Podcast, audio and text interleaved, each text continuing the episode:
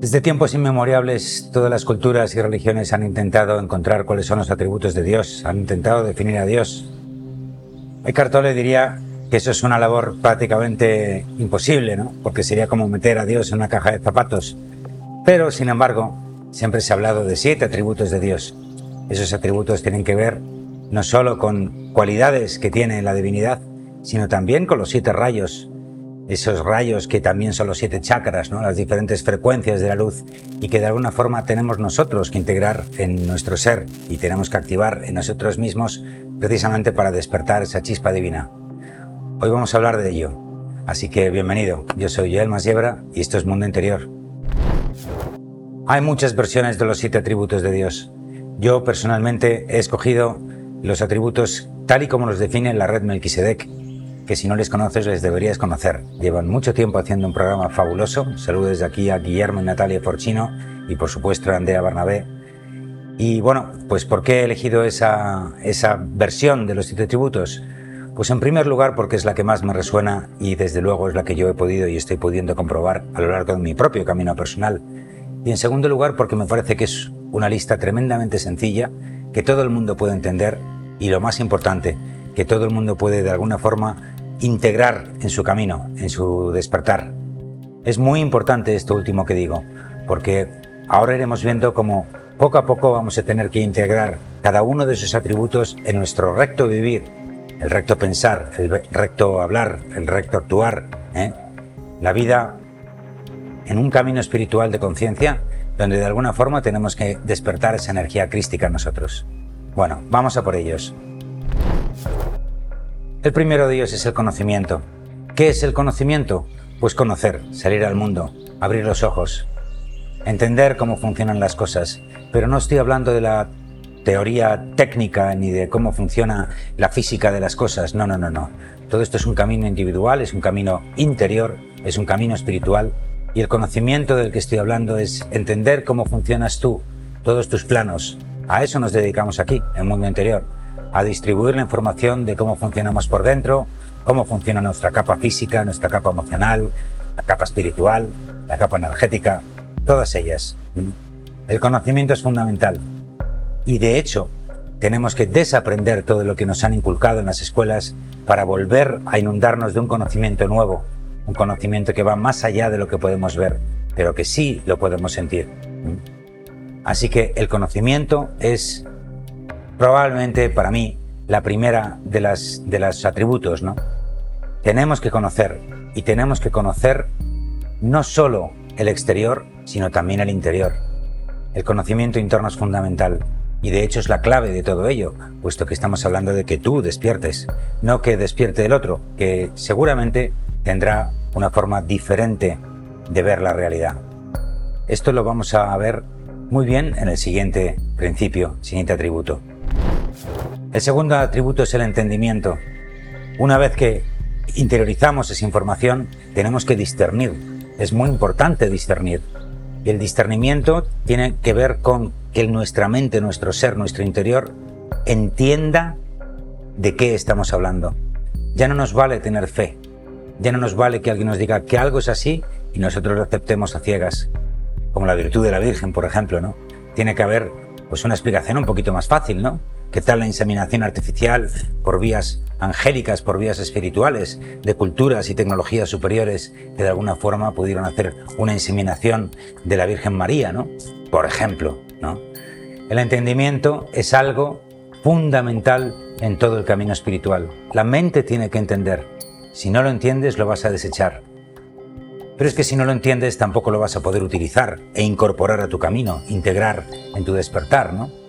Con lo cual el entendimiento es fundamental para poder avanzar pasito a pasito. ¿Mm? Todos nos vamos a encontrar con situaciones en la vida donde se nos presentan una especie de sudokus vitales, ¿no? Una situación que no sabemos resolver y siempre, siempre, siempre, sin ningún tipo de excepción, hay una salida, por supuesto, a ese sudoku. No es como cuando en los videojuegos entramos en una sala, que estamos ahí atrapados, no podemos salir, pero siempre hay una forma de entender lo que hay y ¡pa! Alcanzas a entender la clave y una vez ya entendiendo la clave, como decíamos antes en los años 60, pasas pantalla, ¿no? He pasado de pantalla, pasas al nivel superior. Así que el entendimiento es fundamental en tu camino personal.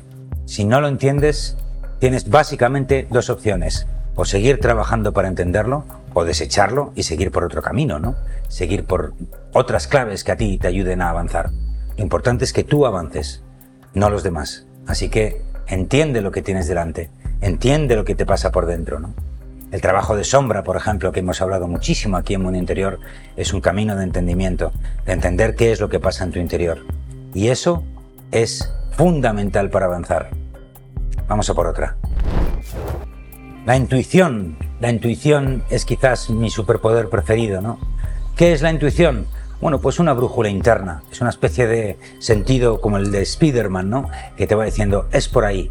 Sin embargo, la explicación más técnica a nivel espiritual es la intuición es simplemente la conexión con tu yo soy, con tu yo con tu yo superior, perdona, que nos va diciendo, es por allí, es por allí, ¿no? La verdad es que cada vez que desoímos a la intuición nos metemos en problemas. Lo cual, cuidado, no quiere decir que siguiendo nuestra intuición no nos metamos en problemas. Pero hay una gran diferencia entre el camino que nos marca la intuición, que nos mete en problemas, y el otro. Y es que la intuición siempre, siempre, siempre te va a llevar por un camino que va directo hacia tu camino de despertar, hacia el camino que tú debes seguir. Así que la intuición es algo difuso, es un payá, ¿eh? como decimos en España, si la R sin la A, payá, donde de alguna forma sabemos que por ahora tenemos que tirar en esa dirección o tomar esa decisión. Y la intuición es instantánea, no tenemos que esperar. No hay, no hay un delay, no hay un retraso en, en cuando nos centramos en algo, enganchamos la intuición y nos dice, es esto. Agarra lo primero que te diga la intuición, porque prácticamente siempre vas a acertar. En el momento que ya empezamos a manejarnos raro con la intuición, decimos, bueno, es por allí, pero bueno, me lo voy a pensar mejor, ¿no? Uh, ahí ya te metes en un camino donde metes mente y vas a tener muchísimas dificultades para encontrar la vía recta, ¿no? La vía que es adecuada para ti. Así que seguir tu intuición es una parte fundamental. Es, una, es un superpoder que tienes que integrar y te tiene que acompañar permanentemente. Normalmente la gente piensa que la intuición solo te viene en momentos puntuales, pero eso, solo ocurre en estadios muy iniciales de tu camino personal, ¿no? Llega un momento donde la intuición, ese sexto sentido, está permanentemente, no te digo alerta, pero sí te digo despierto, porque la intuición, cuando ya se incorpora en ti, no te provoca alerta. Evidentemente la intuición te puede decir en un momento dado, cuidado, ¿no? Que viene algo. Pero Realmente la intuición es algo muchísimo más cotidiano. La intuición te va a decir cómo son las personas, te va a ayudar a leer una situación, te va a ayudar permanentemente, te va a ayudar incluso a cocinar. Yo utilizo muchísimo la intuición para cocinar y rara vez me equivoco. ¿Cuánta sal es la que necesita el guiso, no? Pues tiras de intuición. Así que ahí tienes otro superpoder. Vamos al siguiente. El siguiente atributo es la valentía. La valentía cabe en muchísimas cosas, pero yo me voy a quedar con la versión chamánica de la valentía, ¿no? que ellos lo que llaman es el intento, esa capacidad que nosotros tenemos de centrar la energía y tener las agallas de tirar para adelante, pase lo que pase. En la valentía está el no cejar en tu empeño. Estarás permanentemente tirando por el camino, aunque pase lo que pase. No es una cuestión de locura, que bueno, un poco sí, ¿no? Sino que la valentía sabe que es el camino que tienes que seguir y tienes el valor de seguirlo pase lo que pase. La valentía se puede utilizar en cualquier situación, pero ojo, no es una valentía desde el ego. Bueno, hoy como veis tenemos aquí la ira de Dios entre nosotros. Esto es Zaragoza, donde el viento da la vuelta. Así que si alguna, de alguna manera mi voz se pierde un poquito, te pido disculpas. Decíamos, la valentía. La valentía es un superpoder sereno, es un atributo sereno. La valentía real no requiere de ego, requiere de empuje, requiere de foco, requiere de atención, requiere de mimo, requiere de concentración, requiere de muchas cosas. Pero desde luego, la valentía hay algo que no tiene. Y lo que no tiene es que nunca para. La valentía siempre está ahí, siempre, pase lo que pase. ¿Piensas que tienes miedo? Bueno, pues con valentía lo puedes eliminar. Y de hecho, cuando uno es valentía y ya está incorporado en ese atributo de Dios, no tiene miedo. El miedo es incompatible con la valentía. Vamos al siguiente. Llega un momento que todos estos atributos empiezan a dar sus frutos y entonces nos llega la sabiduría. No es una sabiduría como está en los libros, nos han enseñado, o cuando yo era pequeño, los, chicos inteligentes es lo que, los que sabían muchas cosas, ¿no? la sabiduría del que sabía cómo montar un aparato o cómo funcionan los vientos, etcétera, etcétera. No, no es esa sabiduría. Eso es una sabiduría interior. Es una sabiduría donde uno sabe que eso es así. Por tanto, nunca hay discusión, porque probablemente la otra persona tenga otra sabiduría donde le indique que las cosas son de una manera diferente. Pero si te fijas, la diferente, la sabiduría que es diferente a la tuya va a cambiar solo en matices. Hay una fuerza intrínseca, hay un reconocimiento de lo que es y de lo que no es, que en realidad es muy muy similar a la gota de sabiduría que te llega a ti, ¿no? Después de un camino. Hemos dicho siempre, el sol que mora en las tinieblas, haciendo honor al, al libro de Millo, ¿no? Cuando uno traspasa la sombra, hace un trabajo de sombra, supera la noche oscura del alma, llega esa gota de sabiduría que es tremendamente personal. Es cuando uno descubre cuál es la resolución de ese sudoku vital que veíamos antes, es, ah, ahora soy un poco más sabio, porque he sabido resolver este problema concreto. Por supuesto que hay sabios ahí fuera, hay muchísimos sabios hablando, diciendo un montón de cosas, y por supuesto que hay que escucharlos. Pero la sabiduría que realmente vale es la tuya, la que te vale en tu camino, en tu camino de despertar. Y esa sabiduría solo la puedes adquirir tú, no te la puede enseñar nadie. Evidentemente todos tenemos gente que nos va a ayudar a seguir con el camino, nos va a dar pistas de cómo resolver lo que tenemos que resolver por dentro, pero solo uno es el que llega a conquistar la sabiduría interior. Y lo maravilloso de la sabiduría es que no hay marcha atrás. Cuando uno entiende alguno de los principios, alguna de las claves que nos ayudan a seguir en el camino, lo sabe. Eres perfectamente consciente de lo que tienes dentro es una gota nueva de sabiduría que te ha hecho, pues eso, más sabio. Qué guay, ¿eh? Vamos a por otro. El siguiente es el consejo. ¿Qué es el consejo? El consejo es la información que uno le da a otro no para que la siga a pies juntillas, sino como orientación. Para mí el consejo es repartir la sabiduría que uno tiene, repartir la información que ha ido recabando en su camino para ayudar a otros en su despertar, en su camino. ¿no? Podríamos perfectamente decir que el mundo interior es un canal para dar consejos. ¿no? De hecho, cuando YouTube me pide que clasifique eh, las piezas que subo a Internet, lo pongo siempre en consejo y estilo bueno, pues es esto, ni siquiera yo tengo la verdad absoluta, nadie tiene la verdad absoluta, aunque probablemente exista, ¿no? Y la descubramos mucho más arriba, pero no sirve para nada. Mi verdad no es tu verdad, mi verdad es mi verdad y tu verdad es tu verdad. Igual que aquella pieza tan maravillosa que hacíamos muy muy al principio, que decía yo soy y tú también. Tú tienes una unicidad álmica y espiritual que también tiene que encontrar su camino. Así que lo único que puedo dar son consejos que tienen que ser comprobados, integrados por cada uno de nosotros, ¿no? Pero hay una cosa maravillosa cuando uno practica el consejo. La primera es que de alguna forma te reafirmas en la sabiduría que tú tienes en tu interior, ¿no?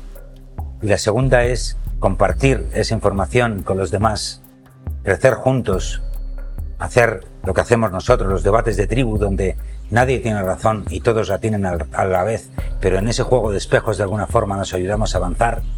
Ese consejo que damos a alguien querido, a alguien amado, es maravilloso. Es el néctar de la vida. Personalmente yo he elegido una vida de servicio y he elegido una vida donde mi propósito es ayudar a otra gente a ser feliz, a elevar su nivel de conciencia, a despertar su yo soy. Pero solo son eso, consejos, tienen que estar corroborados por tu propio caminar. Así que vamos al último y quizás el más importante de todos. Y no es otro que la espiritualidad, por supuesto, como no, ¿no? El gran espíritu que decían las antiguas tribus americanas, ¿no? El gran espíritu es todo. Eres tú, soy yo, es todo lo que nos rodea. El mundo es mente, el universo es mente, que dice el Kibalión, ¿no? Y así es. Uno se da cuenta bastante pronto en su camino que todo lo que ve ante sí es espíritu, y eso es maravilloso.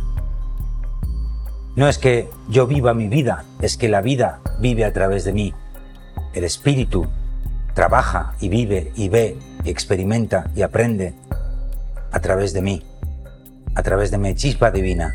Y yo también soy espíritu, igual que tú eres espíritu. Así que la espiritualidad realmente es todo. La única diferencia que podríamos hablar con aquellas personas que aún no tienen un camino espiritual es precisamente esa, que aún no tienen un camino espiritual, lo crean o no. Pero también eso es espíritu. El desconectarse del espíritu, no nos olvidemos que fue una de las claves para bajar a esta dimensión. Nos tuvimos que olvidar del espíritu para, para a través de nuestro camino personal volver a reconectar con la chispa divina, con el espíritu que nosotros somos. La energía crística no es otra cosa que espíritu ya integrado y en acción consciente ¿no? en tu caminar. Con lo cual la espiritualidad, por supuesto, es un atributo fantástico, ineludible y quizás la meta de todo este camino, ¿no? Cuando uno integra todos estos atributos en su vida, todo cambia. Nada es igual. Uno ya no ve los problemas igual que los ve antes. Uno ya no ve al prójimo igual que lo veía antes. Lo ve pues como lo que somos. Alguien que está en la misma horizontalidad de uno, algunos un pasito más adelante, otros un pasito más atrás, pero todos en el mismo camino. Y eso te da no solo una unicidad, una unión con todo el mundo, sino que además te da un respeto por todos los caminos. Y entiendes lo que es la sonrisa del Buda, ¿no? Esa sonrisita que el Buda tiene siempre y dice, bueno, ¿y de qué se ríe este, no? Bueno, pues que esto de alguna forma es una preciosa y maravillosa broma cósmica, donde lo único que tienes que hacer es crecer, nacer a tu yo soy. Los siete atributos de Dios, de la divinidad, Ojalá los conquistes todos. Te deseo un fantástico camino y bueno, te deseo que tu día no sea tan ventoso como el de hoy y que esté lleno de luz y amor. Yo soy Joel Masiebra y esto es Mundo Interior.